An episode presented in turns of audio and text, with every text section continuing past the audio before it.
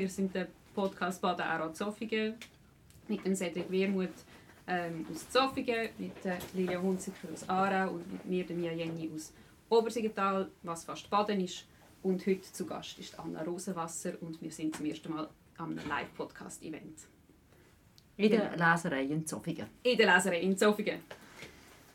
Super.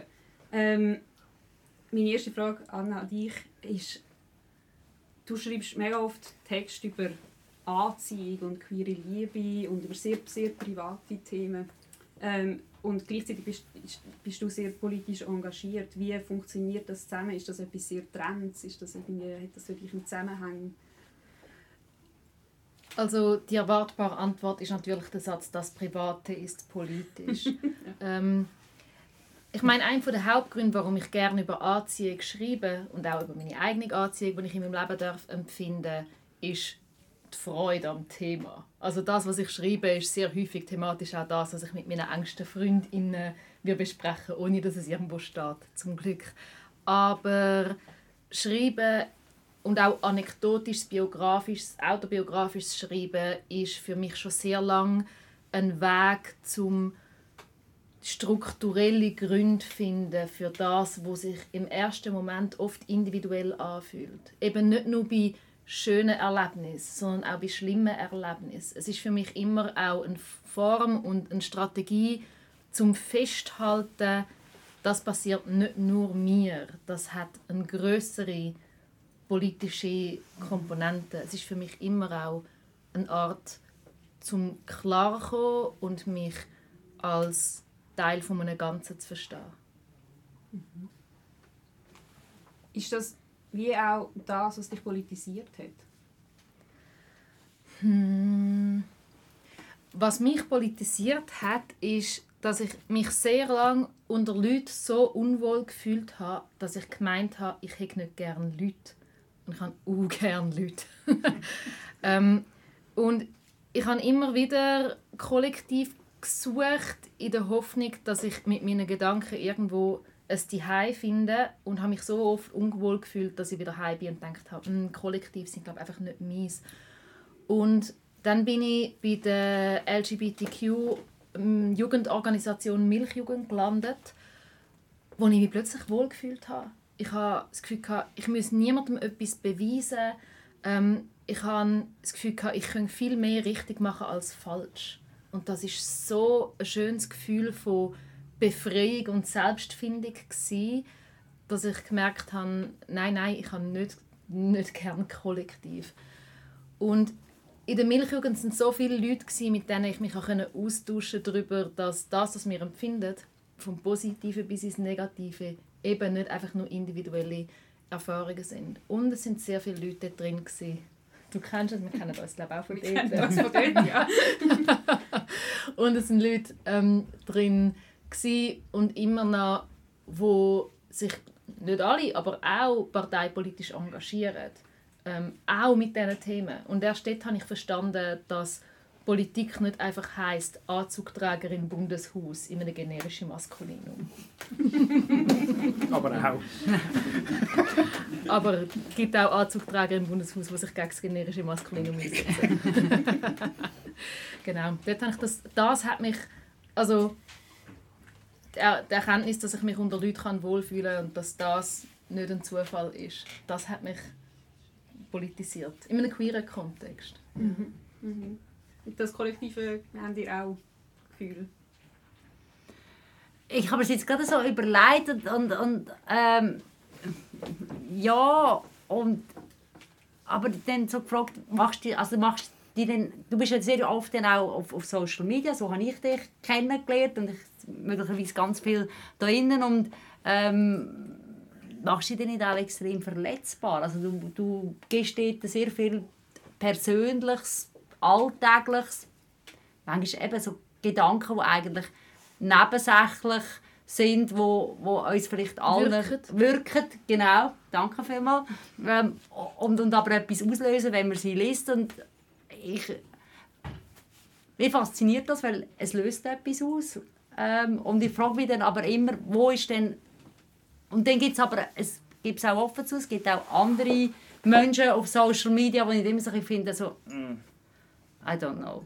Ähm, und, ich frage mich immer so, was macht es aus, dass in diesen Alltagsgedanken Geschichten drin steckt, stecken und, und wenn kippt es, wo ich mir juristisch vorkomme. Mhm. Also, dass in diesen Alltagsgedanken Geschichten drinstecken, kommt bei mir sicher auch davor, dass ich seit 2008 von Beruf schreibe. Also mhm. ich habe gelernt als Journalistin, um in der Alltagsgeschichte eben die Geschichte sehen und auch, und auch benennen. Ob du aus Voyeurismus oder genuiner, respektvoller Neugierde auf Social Media bist, da kann ich natürlich sehr wenig Einfluss darauf nehmen. Auf was ich Einfluss nehmen kann, ist, welche persönliche Information ich von mir preisgebe. Leute haben immer das Gefühl, sie wissen alles über mich ähm, und vergessen ein bisschen oder unterschätzen auch ein bisschen, dass ich sehr genau überlege, welche Informationen von mir dass ich teile. Ich teile wenig Informationen über mich selber, wo ich nicht glaube, dass es eine aktivistische Intention dahinter hat. Das unterschätzt man mir sehr gern und das darf man auch weiterhin machen. Ich mache einfach weiter. Ich weiß, was ich mache. Ähm, und ich glaube, es ist ja unmenschlich, um mit den Leuten auf den sozialen Medien, schon lange bevor es soziale Medien im Internet gegeben hat, zuschauen beim Menschsein und sich wiederfinden im Menschsein. Und ich glaube auch ein bisschen umurteilen. Das ist einfach in uns drin. Wir sind soziale Wesen. Und ja, ich setze mich auch dem Umurteilen aus. Nicht nur am fairen Umurteilen. Und das komme ich auch häufig zu spüren über. Aber es kommt von mir aus einem Akt von der Selbstbestimmung. Ich habe immer noch Kontrolle darüber, welche Informationen das dort landen. Und das sind Informationen, denen ich mir sicher bin. Wenn jemand darüber urteilen will, macht es halt. Aber ich weiß ja, dass es für mich richtig ist. Und ich kann auch aufhören damit. Es hat schon Informationen über mich gegeben, wo ich zuerst locker damit umgegangen bin, dann gemerkt habe, nein, weißt du was, ich habe eigentlich nicht, ich möchte mir die Energie nicht nehmen, um die Reaktionen handhaben. Ähm, und dann habe ich wieder aufgehört mit diesen spezifischen Informationen. Also da liegt schon sehr viel, also mehr Entscheidungsfreiheit dahinter, wie das man denkt jetzt bei dem gerade Arbeit, öffentliche Arbeit, die ich mache. Und gell, es ist natürlich auch eine strategische Form von Zugänglichkeit. Wenn ich Informationen über mich preisgebe, dann gebe ich den Leuten nicht nur die Möglichkeit, mich unsympathisch zu finden. Ich gebe ihnen auch die Möglichkeit, mich sympathisch zu finden. Und wenn sie mich sympathisch finden, dann geniesse ich eine Glaubwürdigkeit, die ich mit einem fein geschliffenen, professionellen Öffentlichkeitsprofil nicht in dieser Qualität herbringe. Und wenn diese Leute, und das sind sehr häufig Frauen queere Menschen zwischen 20 und 30, mich dann sympathisch finden aufgrund von vermeintlich oberflächlichen Sachen und ich sage ihnen dann, dass Politik relevant ist und dass ich etwas wie die SP und Wählen eine gute Idee finde, dann glauben sie mir idealerweise mehr wie irgendjemandem, wo sie zwar den Nachnamen kennen, aber vielleicht nicht das Lieblingstier. Sehr schade. Wie viel gibst du von dir Preis, wenn es um private Infos geht? Ich habe mir vorhin überlegt, ich komme natürlich aus einer ganz anderen, wahrscheinlich würde man auch sagen, männlichen Denktradition. Also ich komme, ja, so aus einem, weißt, auf einem abstrakten die Welt verstehen und wenn, dann ab ins Einzelne, aber nur beispielhaft. Und mhm. das auch immer nur von anderen. Also ich komme aus dieser, aus dieser Denktradition, ich, mich, ich muss mich enorm überwinden. Äh, irgendetwas Privates, ich habe immer das Gefühl, das hat nichts zu tun mit Politik und bin dann äh, ehrlicherweise über Social Media und die Leute bei uns, die etwas von dem verstehen, so dazu gekommen, das ein bisschen mehr zu machen. Man hat das am Anfang bei uns viel als Amerikanisierung empfunden äh, von der Politik. Also man immer zuerst die eigene Familiengeschichte und Biografie und die Aufstiegsbiografien, die dann auch nie stimmen und so, muss, muss erklären. Und, aus dem, und ich habe immer gefunden, das ist, das, das ist nicht der Punkt. Man kann nicht Politik aus aus einem konkreten Erfahren heraus, sondern weil es ums Verändern vom grossen Ganzen geht. Und das ist, glaube ich, so das, was ich dann spannend gefunden habe, äh, oder was ich bis heute extrem lehrreich und spannend finde an dir und der Generation, die wirklich quasi die politische Generation nach mir ist, dass das zusammenkommt. Ich bin gross geworden so mit einem Influencertum, wo, sie, wo nur das, wie soll man das sagen, wo das in, wir lösen Probleme der Welt allein und individualistisch, mit, nur mit Self-Care quasi, nur mit Selbstoptimierung. Und das, das zusammenzubringen, das ist mir nie gelungen. Und äh, ich bin das erst am, am Lehren. Ich versuche wenig, ehrlich gesagt, aus Selbstschutz. Ähm, seit, äh, spätestens seit Corona ist es, ja. ist es ein, äh, ein heikel, gerade über, äh, also ich verstehe Kolleginnen und Kollegen von mir nicht, die wo Bilder von der Familie im Internet haben zum Beispiel. Das ist, hat glaube schon auch noch eingefahren. Also ehrlicherweise im Aargau-Kontext kann man sagen, äh, ist die Geschichte von vom Gary Müller, wer sich daran erinnern kann, ist so der Auslöser gewesen, mhm. ähm, wo man gemerkt hat, boah, du ziehst ein ganzes Umfeld unter Umständen mit in so einer Geschichte. Und ja. darum sehr zurückhaltend. Also ich bewundere, dass man das kann, aber äh, wir werden das, äh, wir werden das zeigen, ganz ehrlich. Mhm.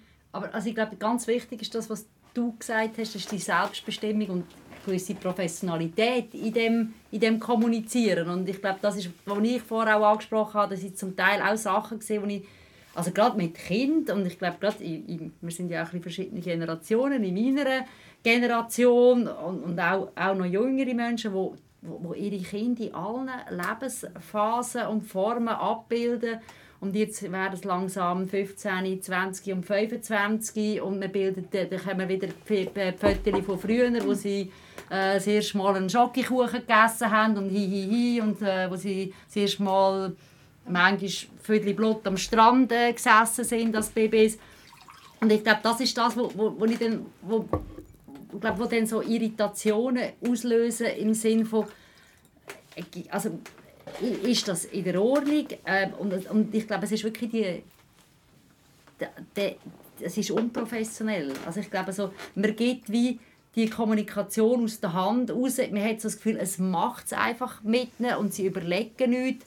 Äh, auch bei Menschen, wo ich eigentlich davon ausgehe, dass sie eigentlich medienkompetent sollten. Und ich glaube, das ist, das ist ganz wichtig, was du vorher gesagt hast. Oder? Das ist ein, ob es jetzt ein Beruf ist oder eine, eine, eine Professionalität oder ein Fachwissen, das man hat, das haben ganz viele Menschen nicht. Ich glaube, es ist eine Generationenfrage, aber nicht nur. Mhm. Ich glaube auch, es braucht Übung, ehrlich ja. gesagt. Oder? Also, du musst ja wie verstehen, du hast ja selber gesagt, dass du, du manchmal Sachen publizieren und nachher merkst, ah, ich fühle mich nicht wohl damit und dann tut man es wieder zurückziehen und dann ist es auch wieder aus der Welt ähm, aus der Welt draussen und dass es ähm, dass du immer wieder mal Sachen machst und dann merkst, ah nein, das ist jetzt ein bisschen zu weit gegangen. Das ist ja, glaube ich, auch normal auf eine Art. Und dass du nicht der in die erste Intention folgst, ah, das muss man jetzt gerade abbilden, das muss man jetzt irgendwie gerade posten, sondern halt noch mal überlegt, was will ich kommunizieren und was nicht. Ich möchte aber gerne ein bisschen weitergehen. Übung braucht ja auch äh, zu kandidieren. Habe ich herausgefunden. Ich kandidiere jetzt zum ersten Mal auf der Hauptliste von der SP und ich finde es uh, mega anstrengend, mega, mega cool. Es passieren sehr viele spannende Sachen, wie das jetzt zum Beispiel. Ich hätte nie gedacht, dass wir in so viel in der Leserei hocken und so viele Leute uns zulassen. Ähm, du kandidierst zum zweiten Mal für den Nationalrat. Du hast 2019 schon mal kandidiert für den Nationalrat auf der JUSO-Liste. Richtig. Und jetzt äh, bei der ähm, SP 2019 und 2023 haben ja zwei Sachen miteinander, äh, eine Sache miteinander gemeinsam. Und dort hat man den, das ist der feministische Streik slash der Frauenstreik, ähm, wo beides mal stattgefunden hat. Und ich möchte dort gerne so ein bisschen den Übergang jetzt schaffen. So, ist das auch etwas, was dich wieder dazu bewegt hat, auch offiziell auf eine Liste ähm, draufzukommen? Ja, was der feministische Streik mir eindrücklich aufzeigt, ist, dass es radikales Anliegen, im besten Sinn radikal, ähm, kann eingebettet sein in einem Mainstream-Anlass. Und mit Mainstream meine ich, Straßen von verschiedenen Orten werden geflutet von feministischen Menschen, auch im positivsten Sinn geflutet. Und das beeindruckt mich jedes Mal, wenn ich es erleben darf. Mhm. Ähm, in Zürich, wo ich wohne, aber auch in Schaffhausen, wo ich aufgewachsen bin und das ja auch wieder zurück bin an feministischen Streik mit meiner Mami.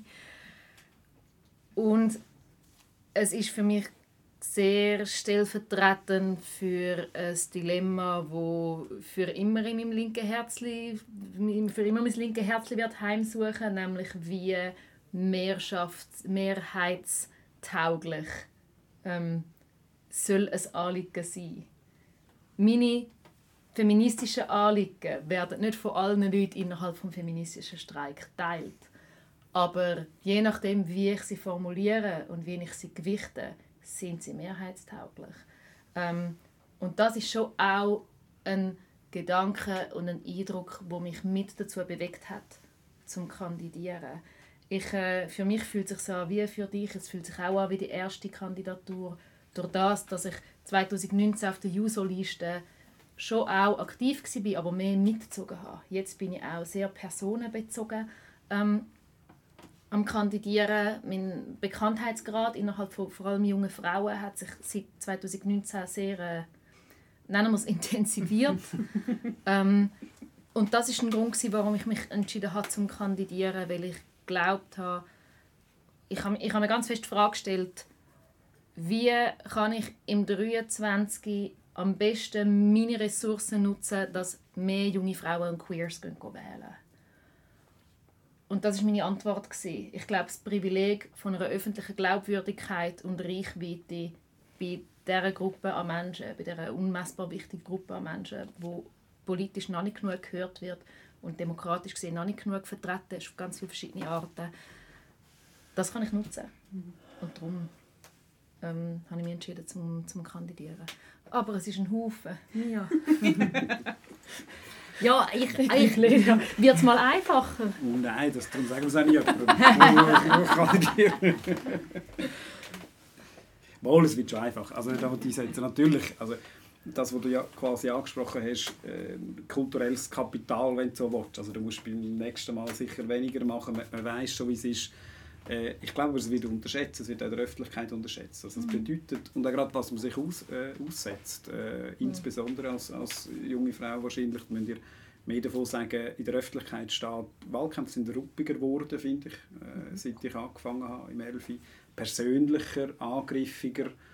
Ähm, es kandidieren viel mehr Leute, äh, lustigerweise, was, ja. Ah. Äh, ja. massiv mehr. Was aber ein Ausdruck ist, glaube eher vom Misstrauen ins politische System, ist nicht unbedingt äh, ein, gutes, ein gutes Beispiel. Einfacher. Ich mache es ich mach's ehrlich gesagt sehr gerne. Ich, ich finde die ganze Vorbereitung extrem mühsam, zum ehrlich zu sein. Fotos machen, Plakate. die Morgenaktionen, jeden Morgen strahlend. Ja, das ist cool. Sehr, ja, ja, das ist mit den Leuten in Kontakt gekommen. Das Telefonieren mache ich auch gerne. Mit Telefonieren von der SP immer. Das haben viele nicht gerne. Ich mache das sehr gerne. Das ich auch, ich mache es wirklich sehr gerne. Ja. Den Teil mache ich gerne. Jetzt darf es dann auch wieder mal fertig sein, in zwei Wochen, das schon. Aber äh, ich finde du kommst nie mit so vielen verschiedenen Leuten in Kontakt. Nein, also ich, schaue, ich mache es im Fall auch gerne. Nein, und, ich und, äh, und ich glaube, was viele vergessen, dass hinter dem, was wir jetzt, also zum Beispiel da sind mit euch in dieser wunderbaren Buchhandlung, also für alle, die nicht, nicht da sind und dann das hören, wir sitzen wirklich in einer wunderbaren Buchhandlung, es schmeckt nach Büchern und wir wollen eigentlich überall ein bisschen schneugen und in, in Bücher blättern und, und lesen, auch die Morgenaktion austelefonieren, aber dahinter ist mega viel Administration, man muss Sachen buchen, man muss ein Fundraising für sich selber machen, was, was auch schon etwas irritiert Frustrierendes und Komisches ist. Äh, man muss irgendwelche Termine äh, einhalten, man muss unglaublich viele Befragungen und Fragebögen ausfüllen und, und, und dann laufen WhatsApp-Kanal. Ich habe nicht ausgefüllt, Momo! nicht alle. Aber ich will, also, ich will noch einmal zurück auf das. Wir sind nämlich ein bisschen schnell vom, vom Sprung vom Frauenstreik 2019 zum feministischen Streik 2023 gegumpelt. Und ich glaube, in diesen vier Jahren ist einiges passiert. Nämlich, dass aus dem Frauenstreik der feministische Streik geworden ist. Ich selber bin Geschäftsführerin von einer von einer urfeministischen Organisation.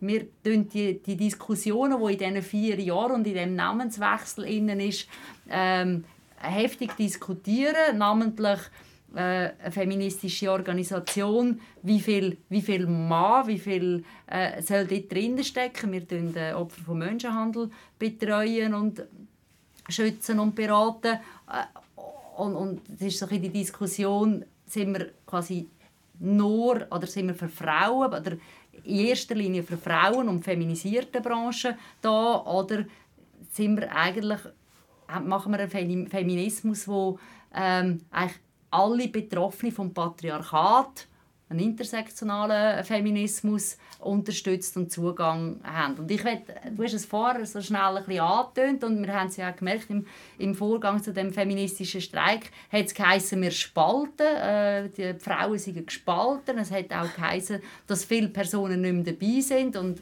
oh Wunder, oh Wunder, wo dann der äh, 14. Juni kam, sind die Straßen geflutet und alle sind dabei gewesen.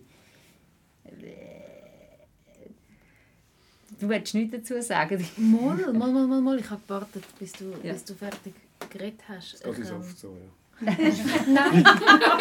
nein, Hey, ich nein. habe sie ausreden lassen. Du. Da gibt es auch. Das stimmt.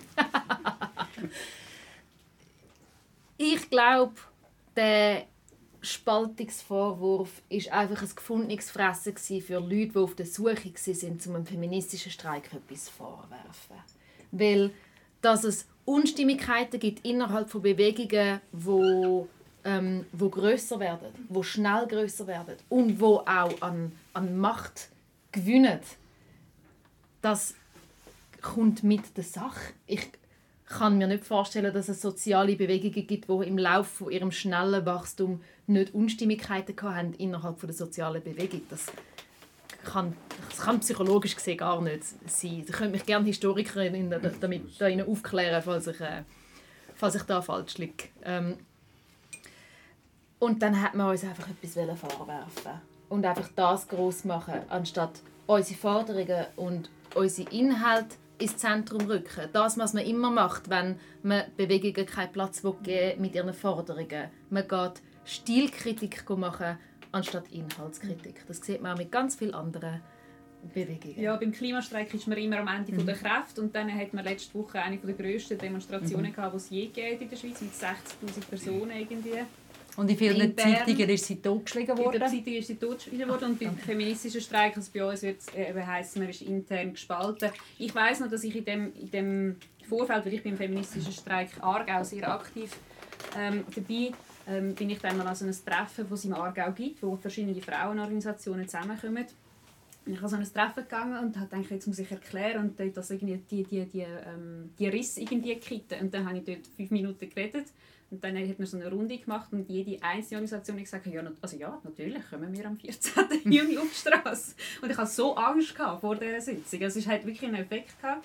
Ähm, und dann nachher bin ich aber nur noch hässiger geworden, ehrlich gesagt, weil man dann eben die Forderungen wie nicht aufgenommen hat. Und es gibt es ja zuhauf. Also es ist ja nicht, mhm. es ist ja nicht so, dass die letzten vier Jahre ein Paradies sind für feministische Anliegen. Wenn man irgendwie zurückschaut aufs Rentenalter, das erhöht worden ist, ähm, für alle, vor allem aber auch für uns Frauen, ähm, dass die Kinder Kita-Initiative momentan auch irgendwie blockiert ist und dass man auch für Kinderbetreuung nicht genug Geld spricht. Ähm, die blockierte Pflegeinitiative, ein Anstieg von häuslicher Gewalt, die man hat, äh, während Corona, äh, ein Anstieg von der Lohnungleichheit und auch die Angriff auf Abtreibungsrecht. Und ich habe mir jetzt im Vorfeld von dem Gespräch auch überlegt, queere Inhalte allerdings haben eigentlich in den letzten vier Jahren recht oft gewonnen. Also so ja. Diskriminierungsschutz und deutlich angenommen worden. Eh, für alle mhm. und dann irgendwie aber auch die vereinfachte Endung vom Geschlechtseintrag. Und ich habe mich dann auch gefragt, also logisch gibt es auch andere Gründe, aber ist man auch deshalb momentan so verbissen auch äh, sich,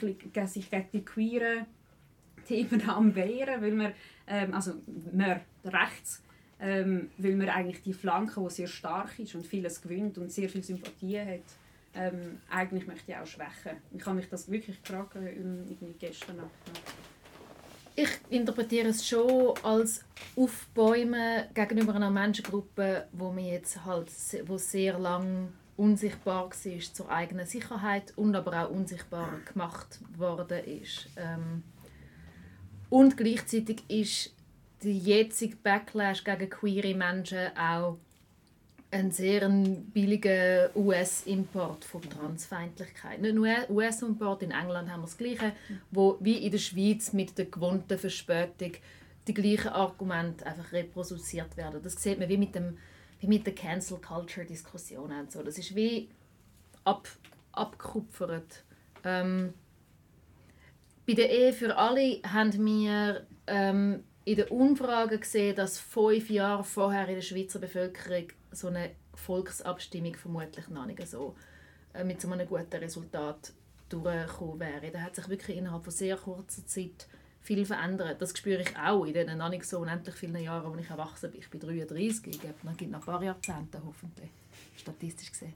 Ähm, und, aber nur schon, nur schon ich habe jetzt dürfen schon spüren, wie sich da in der, in der Schweiz etwas verändert. Das hat, man blöd, das hat alles easy gefunden, aber dann, oder easy gefunden, angefangen, angefangen denkbar finden. Und jetzt kommt ein Backlash, der sich vor allem sehr fest gegen, gegen Transmenschen richtet. Und die haben in der Schweiz wirklich noch wahnsinnig wenig Rechte. Der Diskriminierungsschutz, wo wir darüber abgestimmt haben vor vier Jahren, ähm, der hat sich auf die sexuelle Orientierung bezogen. Ursprünglich im Parlament, die erste Version, hat Geschlechtsidentität noch drin und hat damit Transmenschen vor öffentlicher Hetze geschützt. Und dann ist es rausgenommen worden, wenn ich mich richtig erinnere, im Ständerat. Ja, ähm, ja. Ähm, Heute Mitte. Entschuldigung. Heute Mitte. ja. Sehr eine mittige Position. Ja. ähm, und, jetzt sind die nicht, und die sind ja nicht geschützt. Sie haben, Transmenschen haben keinen Zugang zum, zum Gesundheitswesen. Also wirklich jegliches medizinisches Fachpersonal ist überfordert mit der Existenz von Transmenschen, was es im Übrigen schon immer gibt. Solange es Menschen gibt, das kann uns jede Ethnologin, jede Biologin im Übrigen auch und jede Historikerin bestätigen. Und, ähm,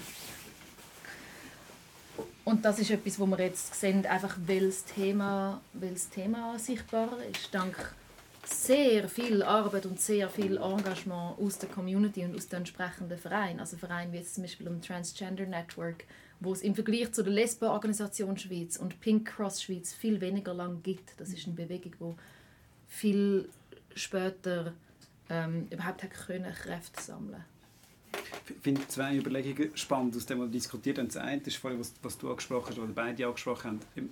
Ich finde es rund den feministischen Streik wie zwei Auseinandersetzungen gegeben. Die eine ist quasi so innerlink oder innerfeministisch gewesen, was soll man fordern. Und die andere ist so in der sagen wir mal, bürgerlichen Presse, so, also geht im Aargau ja nur die bürgerliche Presse, äh, zumindest gewesen, gehen die jetzt weit. Und das Spannendste, Spannende war ja, der Vorwurf war ja, die kümmern sich jetzt plötzlich um Themen, die gar keine Frauenthemen mehr sind, in Anführungszeichen, in dieser Perspektive. Also warum, welche Frechheit haben jetzt Frauen zu sagen, wir wollen Mindestlöhne quasi, oder feministische Streik.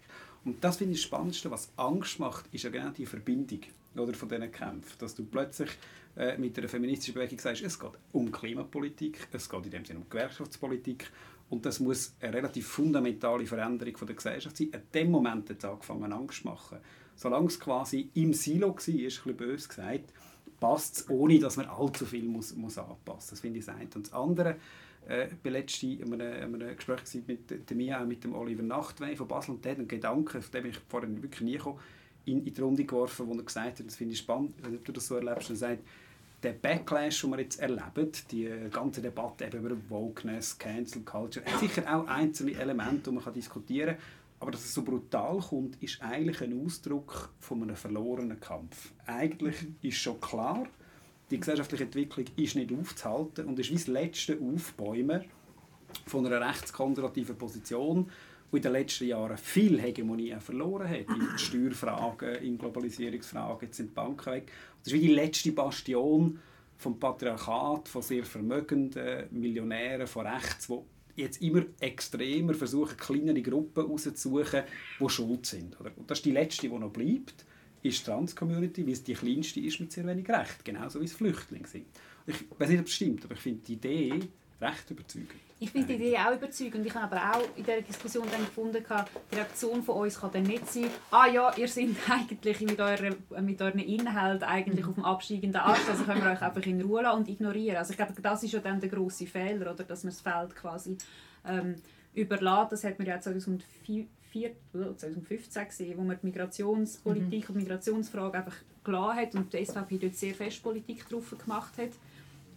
Ähm, und darum finde ich, ich, ich finde, wahrscheinlich hat er nicht Unrecht, oder habe ich dort erst in dem Gespräch das Gefühl gehabt, aber ich fände die Reaktion falsch, zu sagen, wir müssen jetzt nicht mit allen Kräften sagen, hey, es ist nicht okay, ähm, was ihr macht und das ist ähm, und es darf keinen Schritt weitergehen, auch in dem Sinn, äh, was ihr macht, weil alles Erkämpfte, äh, habe ich das Gefühl, ist eben auch wieder verlierbar. Und wir reden jetzt da vom Ursprung, wo die Strategie herkommt, von rechts, aber die Denkmuster und die Inhalte die sind ja weit verbreitet ja. unter Leuten, die links fühlen, links handeln, links wählen und sich links verarbeiten. Also das muss man, das muss man auch sagen. Ich gehe nicht, ich gehe nicht mit SVP-WählerInnen diskutieren, ob Transmenschen existieren. Ich bin gerade vorgestern in einer Kante, in einem Gimmi, ähm, in einer äh, Gemeinde im Kanton Zürich, wo ich mit 18-Jährigen, also ViertklässlerInnen, geredet habe. Und ich hätte eigentlich einfach allgemein sollen ein Referat halten, eine Stunde lang, über die Verbindung zwischen LGBTQ und was das heißt und Feminismus. Und normalerweise kann ich mich da recht an der Generation orientieren.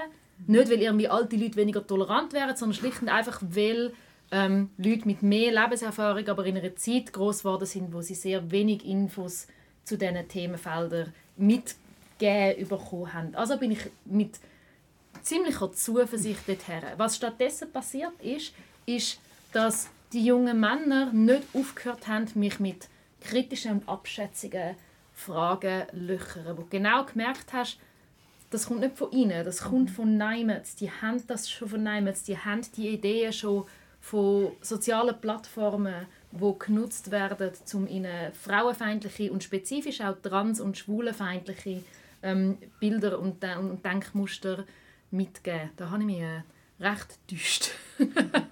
also, und statistisch gesehen sind ja zwei, drei von diesen Jungs mindestens schwul dabei und vielleicht eine weitere Person gar nicht ein Bub eigentlich. Also ich kann das gerade auch einhängen. Wir sind wir auch, wir haben die Discussit-Veranstaltungen im Kanton Aargau, auch an, an Gimis. Ähm, und ähm, es hat Podien, Podien gegeben mit verschiedenen Menschen aus verschiedenen Parteien. Und ich war dort bei der alten Kante Aarau und ich dachte, das ist so ein, ein Home Run in dieser links äh, Kante, wo man ja das Gefühl hat. Und habe gedacht, ja, ich kann dort quasi zum Vollen schöpfen mit meiner linken Politik. Und dann habe ich schon während dem Gespräch gemerkt, da musst du dir so warm anlegen. Da sind wirklich heftige Fragen gekommen. Und nach jeder von diesen Discussit-Veranstaltungen hat es quasi eine konsultative Abstimmung gegeben. Und bei mir waren es glaube etwa 50-50 SP und SVP und ich habe schon gemerkt, in dieser, in dieser Fragerunde habe ich gemerkt, ja, da, da hat es viele Menschen von der jungen SVP, slash jungen Tat, ich weiß es nicht, es sind heftige Fragen gekommen. Und die, die, die, Parteien in der Mitte sind dann so ein bisschen umgetümpelt und Mia hat nachher, es hat etwa vier von diesen Durchläufen gegeben. Und das Bild ist eigentlich überall ein bisschen das Gleiche gewesen. und was ich dann so gemerkt habe, also wir sind, haben wie selber schon einen Kirnwäsche gehabt, dass quasi in den Gimmis, Gimmis latent links sind. Stimmt Voll. nicht. Nein, ist Blödsinn. Oder? Und ich habe es dann mit meiner Tochter, die dort auch dabei war an, dem, an dieser ähm, Diskussion äh, diskutiert und da gesagt, also, was, ihr müsst da kämpfen gegen die SVP, das ist ja krass, was da abgeht bei euch an der alten Kante. Und dann hat sie gesagt, was hast du das Gefühl? Das ist einfach das Abbild von der Bevölkerung, geht schlussendlich auch an, an Kante. Und ich, ja, also logisch hat sie natürlich komplett recht, aber ich bin wieder davon ausgegangen, nein, das dass man immer die Bildung darf, darf geniessen darf. Das ist eine völlig elitäre, elitäre Idee, die ich, da äh, verfallen bin. Dann kommt man ja nicht zum Schluss, dass man recht sein könnte, aber weit gefehlt. Ich weiß nicht, Mia, ob es dir ähnlich gegangen ist. Und ich habe es sehr spannend gefunden, an der, an der alten Kante ähm, in Aarau. Ich glaube, es könnte eigentlich irgendeine, äh, irgendeine Kante sein. Ähm, müsste mir jetzt auch so ein ähnliches Bild geben. Also die SVP ist sehr hoch gewotet worden, die FDP auch und dann aber auch so die Grünen, SP. Ähm, und es hat mich dann daran erinnert, dass es im Aargau mal die Studie gab, ich weiß nicht, ob das mitbekommen äh, ist, hat mal einen Vorstoß von einem FDP-Grossrat, dass äh, die Kante eben zu links sagen und dann hat es eine Umfrage gegeben unter den Schüler, Schülerinnen, ähm, was denn ihre politische Meinung sagt. Und ist dann schon auch herausgekommen, dass es ähm, sehr viele linke äh, Schüler, Schülerinnen gibt und aber auch ganz viele rechte. Und es war sehr fest gendert auch. Und das habe ich noch spannend gefunden. Also es waren vor allem die jungen Männer, die dann ähm, oder die sich als Männer betitelten, äh, die dann äh, bei der Rechten waren und die, die jungen Frauen bei der Linken waren. Und ich habe mich dann schon auch gefragt, ähm, eben, es ist mega wichtig, dass man dann das ausweitet, den feministischen Streik und eben alle ähm, Geschlechter auch mit einbezieht, um gesagt, äh, zu, zum zeigen, das Patriarchat, das geht ja um den Kampf gegen ein Patriarchat. Das ist nicht ein Kampf gegen ein Geschlecht spezifisch oder gegen, gegen einen Mann oder einen Typ Mann, sondern ähm, die Unterdrückungsmechanismen und dass man das irgendwie auch mehr muss ähm, vermitteln und dass es, ist ja auch, es kommt ja nicht von nichts, dass sich Frauen inner mittlerweile oder junge Frauen links zuordnen. Ich glaube, man hat das, das Wir-Gefühl in den letzten Jahren auch mega fest geschafft zum, zum Erstellen und bei der queeren Community auch. Und ich spüre es eben jetzt auch mega fest in dem ganzen Backlash. Ähm, die queere Community, die Selbstbezeichnung ist immer Familie und man streitet sich auch untereinander immer wieder und man sagt, ja, du hast das jetzt falsch gesagt und da die Flaggenfarben, die sind eigentlich verkehrt um und ich weiß auch nicht was. Und so, so, so kleine Einzelkämpfe. Und dann, dann kommt irgendwie die junge Tat und kommt irgendwie an einen, an einen ähm, Anlass von der Zürich Pride und plötzlich ist es ganz ruhig. Plötzlich sind einfach alle Queers zusammen und sagen, hey, nein, das geht nicht, das wollen wir nicht, wir haben unsere Rechte und wir haben unseren Stolz. Und das ist mega schön irgendwie auch. Und ich glaube auch, dass man das Selbstverständnis hat, von, dass man zusammengehört. Finde ich mega wichtig. Darf ich eine Frage anschließen? Du, du bist Gast, du musst die Frage beantworten. das zum Glück nicht. Aber nur ein Vormerk, was witzig ist, eine Kante-Geschichte. Es gibt nichts, wo mehr die Institution des Bürgertums ist im Kanton Aargau als Kantonsschule. Die ist gegründet worden, um zu verhindern, dass quasi die Linken in die Bildungsinstitutionen kommen. Also eine völlig absurde Konstruktion. Aber was mir beschrieben hat, sehen wir in den Wählerinnen und Wählerumfragen. Wir sehen das erste Mal in dieser Dramatik jetzt, dass junge Frauen krass rot-grün wählen, primär die SP mit Recht, aber auch die Grünen, äh, auf jeden Fall. Und zwar wirklich über die Hälfte, so äh, unter 30. Und gleichzeitig junge Männer massiv nach rechts driftet sind in den letzten, in den letzten zehn Jahren. Und die Frage stellt sich schon, und ich stelle mir die auch ganz persönlich aus offensichtlichen Gründen, was, was macht man mit denen? Also wie, wie nimmt man denn die, die mit? Ich bin nicht sicher, ob man das anders als mir mit, mit den Männern wirklich kann machen kann, den Wandel, den es braucht, zumindest mit einem Teil. Aber du, weißt oft, du müsstest ja das wissen, du bist ja Spezialistin. Wie nimmt man denn den Teil von der Bevölkerung jetzt mit auf dem Weg, ohne dass die völlig verloren gehen? Das ist lustig, dass du sagst, ich sei Spezialistin, weil ich bin in nichts, also wirklich in wenigen Sachen weniger Spezialistin wie junge Männer. Ah, okay.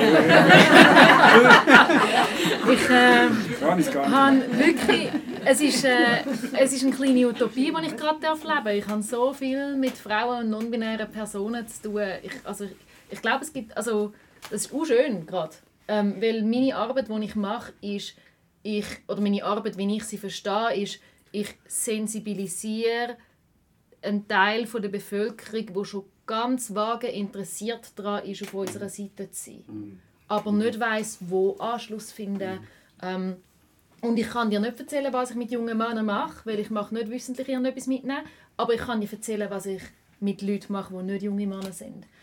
Was ich mache, ist bei Eva und Eva anfangen mit erklären, damit sie nie das Gefühl haben, sie seien zu dumm für eine Info, weil ich das selber nie gerne hatte. Das war einer der Gründe, warum ich lange nicht an institutionalisierter Politik interessiert war, weil es hat mich abgeschreckt.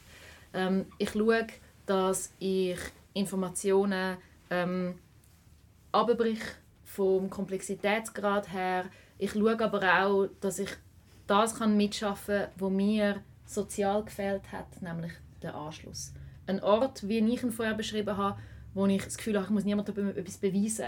Ein Ort, wo mich jemand im übertreiten Sinn an der Hand nimmt und irgendwie in Formen von Gemeinschaft einführt, die ich mir, die ich mir wünsche. Das heißt, ich mache zum Beispiel ich organisiere zum Beispiel öffentliche Treffpunkte, wo wir zusammen an einen Anlass gehen. Zum Beispiel sehr häufig zusammen an eine Frauenparty oder an eine queere Party oder an einen ähm, Anlass für queere Jugendliche. Und ich sage, hey, ich stehe um diese Zeit, dann und dann, du kannst einfach kommen, ist egal, wer du bist. Ähm, wir sind ab dann, wo du dort bist, sind wir zusammen an dem Anlass. Und wir gehen zusammen hin, damit du nicht musst überlegen fuck, finde ich überhaupt einen Ort und was ist, wenn ich dort niemanden kenne. Weil ab dann kennst du jemanden, weil wir gehen zusammen als Gruppe dorthin. Das ist etwas, was ich das ist etwas, was ich mache. Ich beantworte einen Haufen Fragen. Ich schaue, dass ich mit Leuten irgendwie in Kontakt bleibe. Ähm, das, was häufig an Influencerinnen im Übrigen abgewertet, abgewertet wird, eine, eine Zugänglichkeit, das ist das, was ich mache mit jungen Frauen und non-binären Personen. Das mache ich nicht mit jungen Männern. Manchmal aus Versehen. Aber ähm, das ist nicht... Aber die, die jetzt in der Kante... Das klingt unlustig. Ich verstehe schon, warum wir lachen. ähm, Aber die, die zu der Kante dich so angreifen, was sagst du denn denen? Ignoriert man das einfach? Oder Nein, ich habe ihnen, ich habe ihnen gesagt, hey, ich spüre ja eure Abwertung. Ähm, und ich kann mir vorstellen, wo sie herkommt. Ich kenne die Videos ja auch, wo extra dazu produziert sind, dass man Transmenschen und queere Menschen cringe finde. Ich kenne die Sachen. Sie sind leider legal, das haben sie leider nicht gesagt. Ähm, ich kenne die Sachen und was ich euch erzählen ist nicht unbedingt, dass queer sein und trans sein etwas Gutes ist. Obwohl es etwas Gutes ist. Queer sein kann ich allen empfehlen, es ist wunderschön. ähm, sondern dass es etwas Neutrales ist. Weder etwas Positives noch etwas Negatives, sondern etwas Neutrales. Wie Braunhaarigkeit oder Linkshändigkeit. Bei Linkshändigkeit, ich zeige immer eine Statistik, bei Linkshändigkeit ähm, sieht man, dass die Zahlen der Leute scheint plötzlich in den 70er rasant gewachsen ist auf schockierende 12% der Bevölkerung. Und wir haben zwei Arten, um das zu interpretieren. Entweder wir sagen, Linkshändigkeit ist ein Trend, oder wir akzeptieren, dass Linkshändigkeit zuerst moralisiert worden ist und man dann erkennt, es ist nicht etwas Positives oder Negatives, es ist etwas Werteneutrales und ist, ähm, aus, und ist aus, aus kulturellen bis politischen Gründen irgendwie moralisiert worden. Genauso wie das queere Identität und feministische Anliegen zu moralischen Anliegen gemacht werden. Und das habe ich ihnen gesagt. Ich habe ihnen die, die Zahlen gezeigt von Linkshändigkeit. Ich habe ihnen gesagt, wir reden hier eigentlich über eine neutrale Eigenschaft, die nicht als Trend plötzlich aufkommt, sondern eher zuerst unterdrückt worden ist und jetzt gibt es langsam die Möglichkeit, dass Leute sich selber sehen können. Das ist ein Narrativ, das ich immer wieder betone, dass es eigentlich darum geht, sich selber zu sehen, nicht um jemand anders zu werden. Leute meinen immer, queer sein sei, man beschließt jetzt, um jemand anders zu werden. Dabei ist es die andere Richtung. Man, hat, man kommt die Freiheit über zum sich selber sein.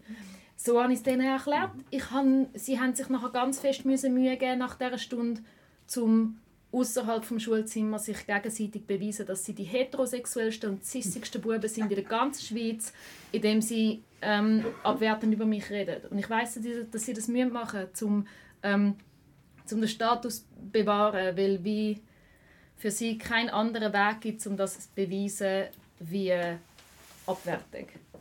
Aber sie haben trotzdem gehört, was ich gesagt habe. Und es macht trotzdem etwas mit ihnen. Und es sind trotzdem drei, vier von ihnen queer. Ob sie wollen oder nicht, im Moment wollen sie es noch nicht.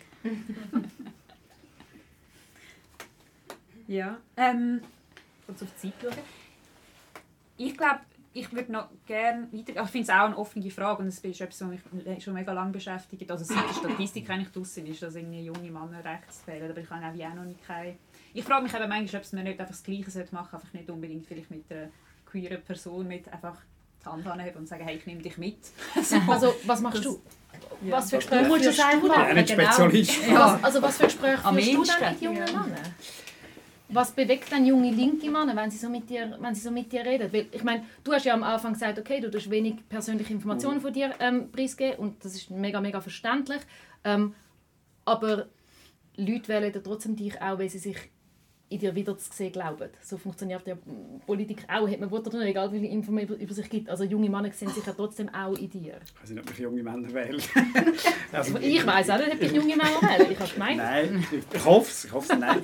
Also es gibt, glaube ich, ich weiß gar nicht, es gibt wie zwei Sachen. Das eine ist, ich glaube, real und man muss immer aufpassen, dass man aus dem eine Opferperspektive kreiert, weil das kann man, ich glaube, echt die Zuwendung nach rechts ist real das Gefühl, etwas zu verlieren, was ja stimmt.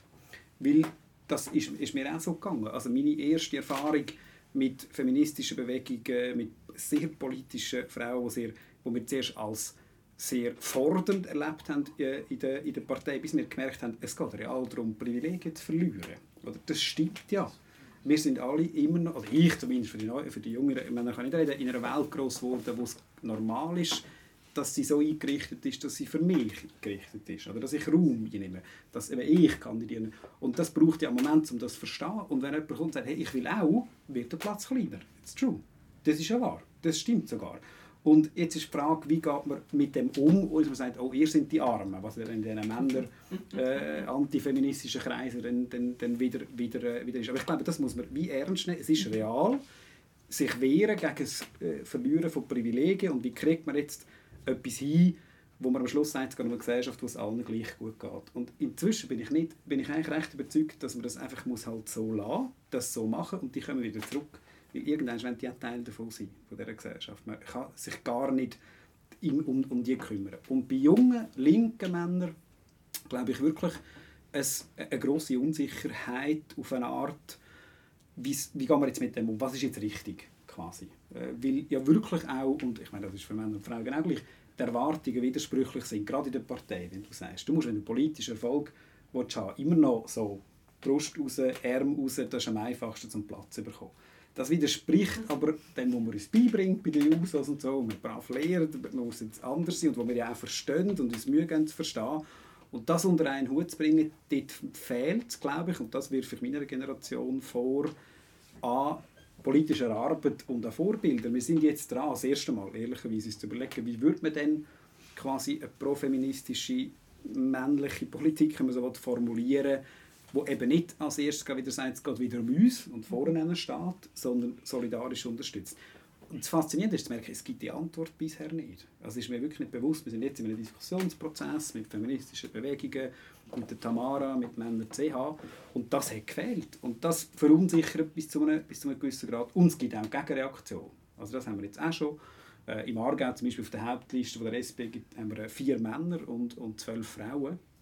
Und wir haben jetzt schon die Ersten, die sagen, das geht so nicht, jetzt brauchen wir Männerquote. So, das gibt es auch als, äh, als Antwort quasi auf das, was was passiert ist. Das würde ich sagen. Aber ich glaube, die nach uns, das musst vielleicht du sagen, so die drei, vier Jahre nach mir in der Partei zumindest, die sind schon einiges weiter. So, ich bin noch unbelastet äh, von Feminismus aufgewachsen in der USA, ehrlich. Also es war ganz schlimm im Rückblick.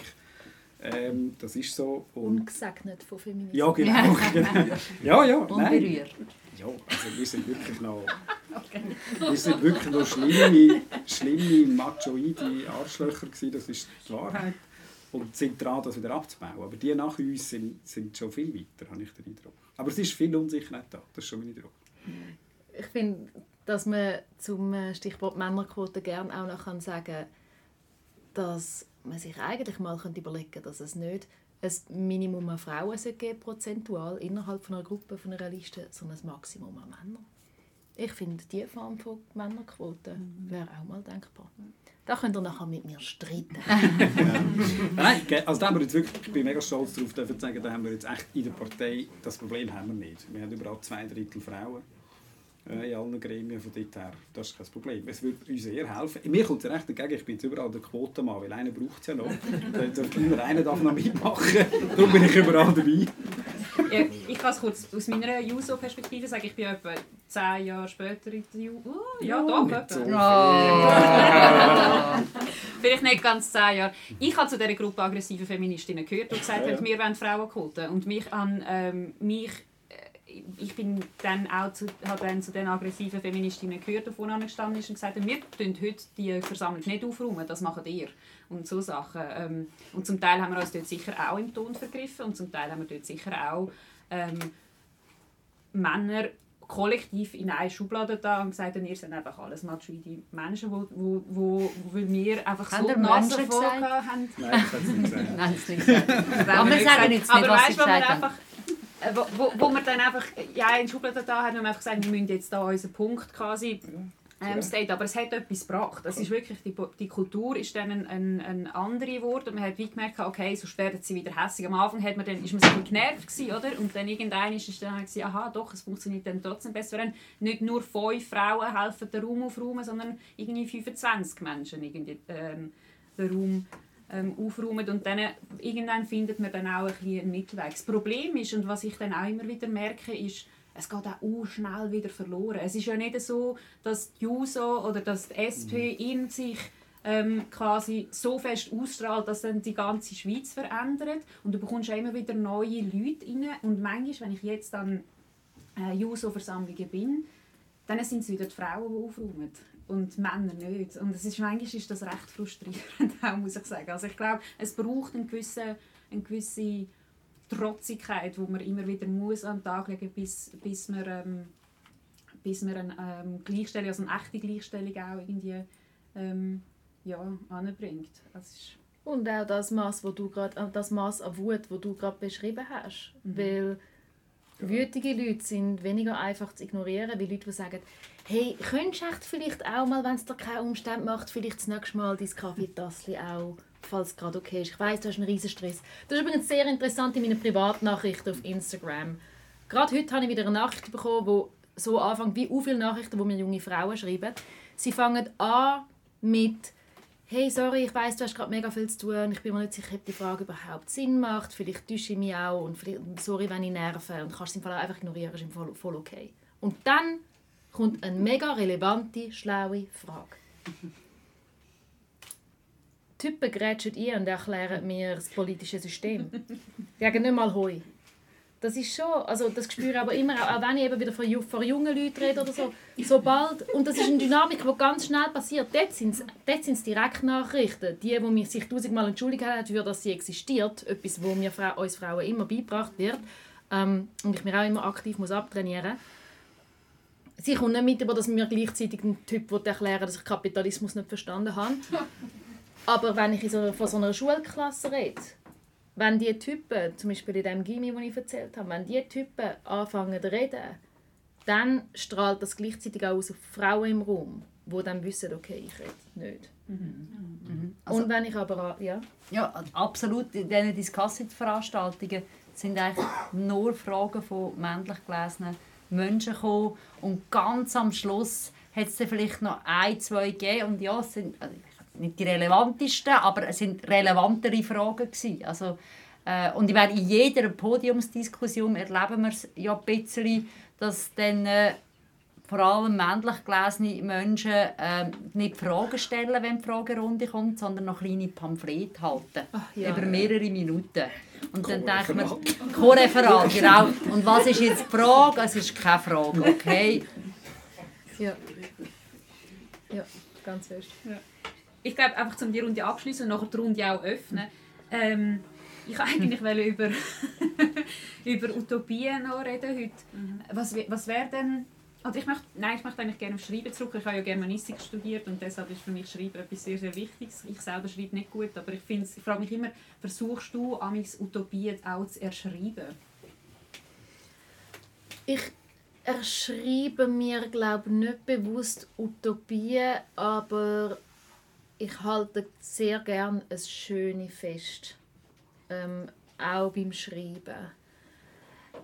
Ich habe von der Geschichte der queeren Bewegung auch ganz fest lernen, dass das Feiern von der, von der eigenen Existenz eine unabdingbare Form von Widerstand ist. Also nicht nur das Überleben, sondern auch das Leben. Und das immer wieder in einer Gemeinschaft zu machen, nicht individualistisch, wie es uns gerne beigebracht, wie es uns gerne beigebracht wird. Und wenn ich von schönen Momenten schreibe, dann sind die sehr, ich bin in diesen schönen Momenten sehr selten allein. Ich bin einen Weg nicht wahnsinnig viel allein. Ich habe gesagt, ich habe wirklich gerne Leute. Aber, ähm, sondern es sind häufig Gemeinschaftserlebnisse und die, die halte ich fest. Ähm, es wird mir hier und da vorgeworfen, dass ich so die queere Gemeinschaft ein, ein bisschen schön schreibe, ein bisschen schön male.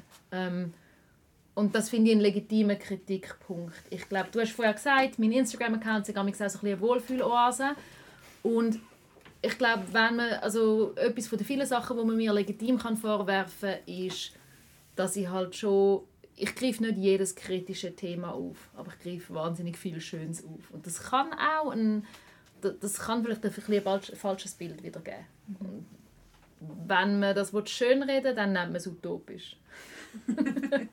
es gibt ja einen, einen SVP-Ständeratskandidat, der einen Slogan hat, Perspektiven statt Utopien ähm, im Aargau.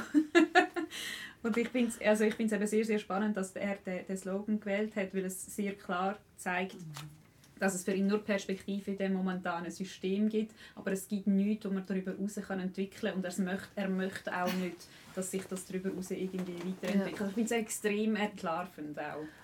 Also Utopien sind das, was mich nicht das, was mich in die SP eingebracht hat, aber das, was mich in der SP gehalten hat oder mich mehr in die SP eingebracht hat, weil ich die ganze Influencerinnenarbeit, die ich mache, das ist, es ist eine recht eine alleinige Arbeit. Mhm. So. Und es ist auch eine recht monothematische Arbeit. Ich habe ein Fokusthema und ich bewege mich vorwiegend in dem Fokusthema. Und in der SP habe ich plötzlich Leute zulassen, die wo über Lösungen reden in Themengebieten, die mich auch fest überfordern, wo mir so unmessbar viel Angst machen. Ähm, und das sind sehr, das, das sind sehr ähm, realistisch, also das, das sind die Lösungen, die orientieren sich an der Realität und am Machbaren, aber sie geben mir eine Perspektive, die gemessen an meiner Verzweiflung sich sehr utopisch anfühlt. Und zwar im besten Sinn. In dem Sinn, dass ich dann amix darf Leute zuhören, die in anderen Themen fest eine Ahnung haben und Lösungen haben und mir, die in diesen Themen weniger eine Ahnung haben, das Gefühl geben, mal, es ist machbar. Und das ist der Wahnsinn.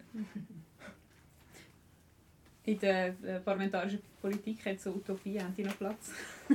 ich finde aber lustigerweise ist eben der Spruch von Benny Gietzendanner, SVP-Ständeratskandidat, eigentlich völlig an der Realität vorbei. Und ich glaube, die Linke unterschätzt das manchmal auch, oder SVP. Also die SVP bietet eine sehr starke positive Utopie an. Es ist eine groteske Utopie, die Utopie ist ja zurück in die Schweiz, wie sie sie nie gegeben hat. Oder eben, Frauen stören nicht mehr, Ausländer stören nicht, ja, Queere stören nicht. Linke stören nicht. Linke stören nicht, Europa gibt es nicht, mit der Welt haben wir nichts zu tun, der Klimawandel findet nicht statt. Das ist ja quasi für die Leute offensichtlich eine Welt, die heimelig ist, die Sicherheit bietet, das hat eine utopische Qualität, vielleicht eine dystopische, oder? Aber das ist viel unrealistischer als alles, was, was jetzt quasi die queere Community fordert für die nächsten Jahre. Es ist ja grotesk an der Realität. Darum finde ich den Spruch so lustig. Mhm. Also, also ist ja, er, er steht ja für alles. Er hat letztens irgendwo einem Podium gesagt, äh, zu der, äh, der Flächenverbrauch in dem Land, er hat fertiggebracht, er muss den Flächenverbrauch in dem Land eindämmen. Es wird viel zu viel gebaut und zu viel Verkehr. Und zwei Sätze später nachher muss die Autobahn auf sechs Spuren ausbauen.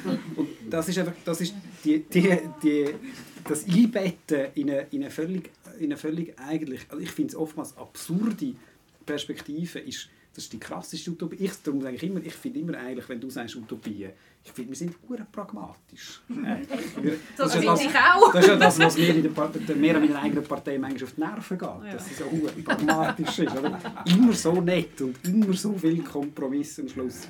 Die anderen sind es eigentlich nicht. Also in Zürich sehe ich im Moment Juso-Plakate, wo so wo Utopien ansprechen. Ich weiß nicht, ob die national sind oder nur in Zürich. Mit, der, mit Fotos drauf oder mit? Nein, mit, mit einer sehr schönen national. Illustration. Ja, national, ja. Ich finde die wahnsinnig schön. Ich lese den Text jedes einzelne Mal durch und gehe nachher ein bisschen mehr so und so durch, durch die Welt.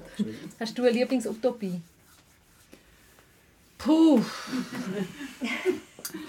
Ähm, ja, ich bin vielleicht äh, ein bisschen zu fest zur, zur Realpolitikerin geworden, auch, auch aufgrund von meinem, von meinem Beruf und von meinem Job. Und das steht mir momentan gerade ein bisschen ähm, zum, zum Hals, respektive es ist äh, momentan sehr, sehr schwierig, soziale Arbeit in diesem Land zu machen. Soziale Arbeit, weil einfach überall Geld eigentlich gekürzt wird ähm, in, dem, in, dieser Utopie von der SVP gibt es ja auch keine armutsbetroffenen Menschen. In dieser Utopie von der SVP gibt es auch keine gewaltbetroffenen Menschen und darum braucht es ja dort auch kein Geld. Also in dieser Utopie gibt es übrigens auch keine kranken Menschen, es gibt keine alten Menschen, es gibt eigentlich äh, nichts. Und meine Utopie ja, meine Utopie ist eigentlich eine Bekämpfung vom, vom, vom Ar von der Armut. Und ich, äh, sehr oft werde ich gefragt, ähm, was müsste man machen gegen Menschenhandel, damit es keine Betroffenen von Menschenhandel mehr in der Schweiz gibt. Und ich eiere dann so ein bisschen um, um strukturelle und Migrationsregime und weiss ich was.